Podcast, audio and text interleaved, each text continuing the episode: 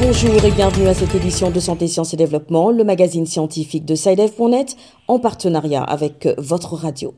Au micro, Sylvia Coussan. Au menu de cette édition, le Togo fait face actuellement à un manque de médecins spécialistes. Dans ce magazine, nous en saurons plus sur les raisons de ce déficit dont les conséquences sont néfastes pour la prise en charge sanitaire de la population. Au Burkina Faso, le ministre de la Santé dénonce l'absentéisme au sein du personnel médical des hôpitaux de référence. Le syndicat des médecins désapprouve et fustige plutôt un manque de matériel et de ressources humaines. Tout sur la polémique dans quelques secondes. Pendant ce temps, en RDC, la grève des médecins entamée depuis près d'un mois se poursuit. La rencontre récente entre le gouvernement et le syndicat des médecins n'a pas permis de dénouer la crise.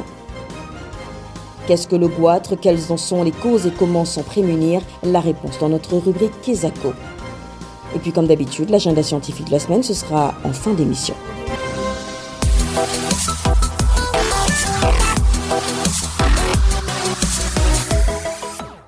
Au Togo, un déficit de médecins spécialistes se fait ressentir. Il s'agit de ce type de médecin qui, à la différence du généraliste, a une formation plus spécifique dans un des nombreux domaines de la médecine. Il peut faire de l'éducation ainsi que de la recherche dans la spécialisation choisie. Sur les raisons de ce déficit dans le pays, voici la réponse de Nada Ibrahim Alomé. En 2019, le Togo comptait 340 médecins spécialistes pour une population de 7 millions d'habitants, un chiffre nettement en deçà du personnel requis pour la prise en charge de tous les Togolais. Ce manque s'explique par plusieurs raisons que Dr Priskatabo Souma, médecin-chef de la commune du Golfe 4, scinde dans deux grands points. D'abord, le manque d'opportunités lui-même. Avant, c'était beaucoup plus facile parce que les frais de scolarité au niveau de l'université, au niveau de la spécialisation, était moindre. Mais les frais ont été augmentés.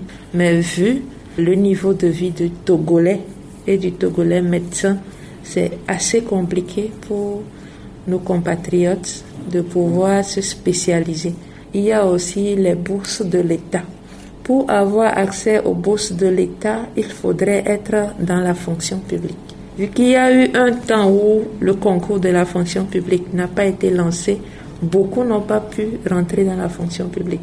Le docteur Priska Souma notifie également qu'il y a assez de médecins spécialistes togolais, mais qui préfèrent exercer à l'extérieur du pays. Il y a certains, quand vous discutez avec eux, ils ont une certaine idée. Quand ils viennent et ils voient des barrières, en même temps, ça ne les encourage pas à aller plus loin. Et certains repartent de là où ils sont revenus, disent non, au Togo, vous avez un système trop compliqué. Mais il faut avoir le courage de rester et de découvrir ce qui se passe vraiment au pays. Des médecins spécialistes togolais, il y en a, mais ce sont des médecins spécialistes au Togo qui manquent. Un compromis s'impose donc. L'État se trouve dans l'obligation de faire revenir les médecins togolais exerçant à l'extérieur et ces derniers doivent faire également preuve de patriotisme afin de solutionner le manque de médecins spécialistes au Togo pour une meilleure prise en charge des Togolais. Nada Ibrahim, Lomé pour Santé, Sciences et Développement. Au Burkina Faso, c'est un manque de moyens matériels et de ressources humaines que dénonce le syndicat des médecins en réponse à leur ministre de tutelle qui s'est récemment indigné de l'absentéisme au sein du corps médical. Au sujet de cette polémique, les explications de notre correspondant Abdelaziz Nabaloum à Ouagadougou. Le dimanche 11 juillet 2021, le ministre de la Santé, professeur Charlemagne Ouedraogo, a effectué une visite inopinée au centre hospitalier régional de Koudougou et au centre médical avec antenne chirurgicale de Réo, situés respectivement à 100 et 120 km de Ouagadougou, la capitale. Un constat alarmant pour le premier responsable du ministère de la Santé qui s'exprimait en ces termes sur sa page Facebook. Aucun médecin aux urgences médicales, aucun médecin en maternité, aucun médecin en pédiatrie, aucun médecin en imagerie. Voici le visage réel, triste de nos hôpitaux de référence. Il a alors interpellé chaque agent concerné à respecter ses obligations en étant présent au poste de travail pour répondre aux besoins des populations. Cette publication a suscité une indignation des populations et un mécontentement au sein du corps médical. Dans une déclaration, le syndicat des médecins du Burkina Faso a dénoncé la publication du ministre qui pour lui s'apparente à du populisme et vise uniquement à jeter l'opprobre sur le corps médical, qui malgré le manque de matériel de travail se bat pour une meilleure prise en charge des populations. Outre le manque de matériel, le syndicat estime que le manque de ressources humaines est aussi un réel problème du système sanitaire burkinabé. Donc pour les syndicats, il convient pour le ministre de résoudre ces problèmes au lieu de se lancer dans une campagne de dénigrement du corps médical. Alors le syndicat a exigé entre autres au Conseil national de l'ordre des médecins de prendre ses responsabilités face aux écarts de conduite du ministre, d'arrêter le dénigrement des médecins, mais surtout de recruter des médecins en nombre suffisant. Abdel Aziz Nabaloum, Ouagadougou, pour Santé, Sciences et Développement. En RDC, la grève entamée par les médecins depuis près d'un mois se poursuit. La rencontre tenue le 27 juillet entre le gouvernement et les syndicats de médecins n'a pas permis de dénouer la crise comme escompté. Le corps médical, insatisfait des propositions du gouvernement, a maintenu son mot d'ordre de grève. Les détails avec notre correspondant Bertrand Mayumbu à Kinshasa. En République démocratique du Congo, la grogne des médecins qui parlent d'elle sous forme de grève débutée depuis le 12 juillet de cette année continue encore de faire son bonhomme de chemin. En dépit du compromis trouvé entre le gouvernement et les syndicats de médecins à l'issue de la réunion tenue ce, mardi 27 juillet, le gouvernement a accepté de combler pour le troisième trimestre 2021 une allocation de 200 000 à 400 000 francs congolais et la seconde allant de 320 000 à 640 000 francs congolais pour le dernier trimestre d'octobre à fin 2021. Pour le gréviste, ces propositions du gouvernement sont encourageantes, mais ils estiment que celles-ci sont loin d'étancher leur soif, d'autant plus que le gouvernement renvoie à 2022 la prise en compte de rubriques dites immunisées, à savoir le logement et les transports. À la suite des insatisfactions exprimées, les trois principaux syndicats de médecins signant conjointement décident donc de maintenir le mouvement des grèves aussi longtemps qu'il y aura encore des points immédiats à résoudre, à savoir le complément de la prime des risques, la réduction des taxes appelées IPR à 3%, pour ne citer que ces quelques-unes des revendications. Cependant, Quatre ministères ont signé le 16 juillet dernier un arrêté interministériel instituant une commission chargée de l'harmonisation de vues sur l'enveloppe salariale et l'alignement à la prime de risque de médecins, infirmiers, administratifs et autres, ce qui tarde à se concrétiser jusque-là. Dans une capitale de plus de 13 millions d'habitants, sans compter les enfants, une grève de médecins prolongée ressemble fort bien à un mouroir sans issue, surtout en cette période de la troisième vague de la pandémie de la Covid-19 au pays. Kinshasa, Bertrand Mayumbu pour Santé, Sciences et Développement.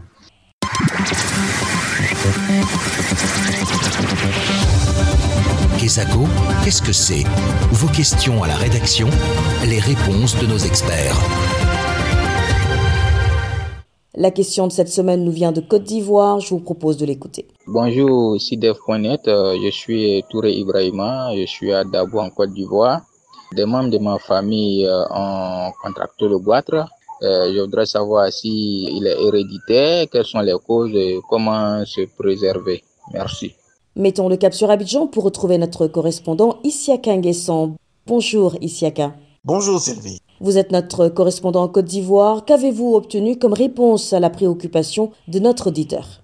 Effectivement, le goitre dont souffrent certaines personnes est bien la préoccupation de notre auditeur du jour, Touré Ibrahima. Et Dr Ange Herman Nyoko, endocrinologue au sud de Yopougon, à Abidjan, est notre spécialiste sollicité par SideF.net pour donner réponse à sa question. Effectivement, le goitre a des prédispositions familiales. Donc, il peut avoir des familles dans lesquelles les membres vont faire plus de le goitre qu'une autre famille. Et aussi, il y a certains facteurs dits des facteurs génétiques. Donc, les facteurs génétiques associés aux facteurs familiaux, on les appelle les facteurs constitutionnels sur lesquels on ne peut pas agir. Nous avons constaté que les femmes font plus de goitre que les hommes. Pour ce qui est des causes, donc des causes environnementales du goitre, comme je, je le disais, il y a des facteurs alimentaires. Donc le goitrigène est retrouvé dans, dans le chou, expose au goitre. Les thiocyanates présents dans, dans le manioc exposent au goitre. La pollution atmosphérique dans laquelle nous vivons peut aussi nous exposer au goitre. Le tabagisme celui qui fume est exposé au goitre et la prise de, de certains médicaments, de certains médicaments vendus en pharmacie peut nous exposer au goitre. L'un des facteurs les plus importants dans la survenue du goitre, c'est la carence en iode. L'iode est un élément très important dans la synthèse des hormones de, de la thyroïde. Donc, lorsqu'il y a une carence en iode, le patient, sinon celui qui, qui vit dans cette région carencée en iode, fera plus de goitre. Et je prends comme exemple l'ouest de la Côte d'Ivoire où des personnes qui ont, qui ont vécu ou grandi à l'ouest de la Côte d'Ivoire font beaucoup de goitre parce que le sol est carencé en iode. Le goitre, c'est quoi au juste? Le goitre, c'est l'augmentation de volume d'une glande que tout le monde a, qu'on appelle la glande thyroïde, qui, est, qui joue un rôle très important dans le fonctionnement, dans le fonctionnement de l'organisme. Sans les hormones thyroïdiennes qui sont produites par, par la thyroïde, sans ces hormones-là, nous ne pouvons pas avoir un bon développement. L'enfant qui a une carence en iode va naître petit de taille et puis il ne sera pas intelligent, il sera un crétin. Et aussi, l'iode agit sur le fonctionnement du cœur, sur le, sur le développement du cerveau. Sinon, les, les hormones thyroïdiennes agissent sur le développement du cœur, sur le développement du, du, du cerveau, sur le développement des os. Sur, depuis la conception, depuis bébé, les hormones thyroïdiennes jouent un rôle très important. Voilà, Sylvie, c'était Dr Angeman Nyopo, endocrinologue au CHU de Yopougon à Abidjan, qui a donné des éléments d'appréciation à la question de notre auditeur, Touré Ibrahima, qui est à Dabou, c'est en Côte d'Ivoire. Merci Siaka, je rappelle que vous étiez en ligne d'Abidjan en Côte d'Ivoire. Si vous aussi souhaitez nous adresser une question, une seule chose à faire, appelez, écrivez ou laissez un message vocal au numéro WhatsApp suivant, le plus 221 77 846 54 34. Je répète, le plus 221 77 846 54 34. Votre question, vous pouvez aussi nous l'envoyer par email. L'adresse email c'est celle-ci, podcast.sidev.net. Podcast s'écrit P-O-D-C-A-S-T et SciDev s'écrit S-C-I-D-E-V. Je répète, podcast.sidev.net. Vos questions et commentaires sont attendus à ces différentes adresses à tout moment de la journée. L'agenda. C'est l'heure de feuilleter l'agenda scientifique de la semaine avec Bilal Taïrou. Bonjour Bilal. Bonjour Sylvie, bonjour chers auditeurs. Alors quels sont les événements scientifiques à retenir à l'agenda cette semaine? Nous démarrons l'agenda cette semaine au Mali avec la Société malienne des sciences appliquées qui organise du 1er au 6 août 2021 sur le campus de Kabbalah la 12e édition du symposium malien sur les sciences appliquées. La COVID-19, impact et défi pour un développement économique et social au Mali et en Afrique, tel est le libellé du thème retenu pour cette 12e édition qui est placé sous la présidence du Premier ministre malien. La réunion se déroulera sur Zoom et le lien de participation peut être obtenu auprès des partenaires à l'organisation de l'événement, dont le ministère malien de l'enseignement supérieur et de la recherche scientifique. Précisons ensuite que le 12 août, la communauté internationale célébrera la journée internationale de la jeunesse.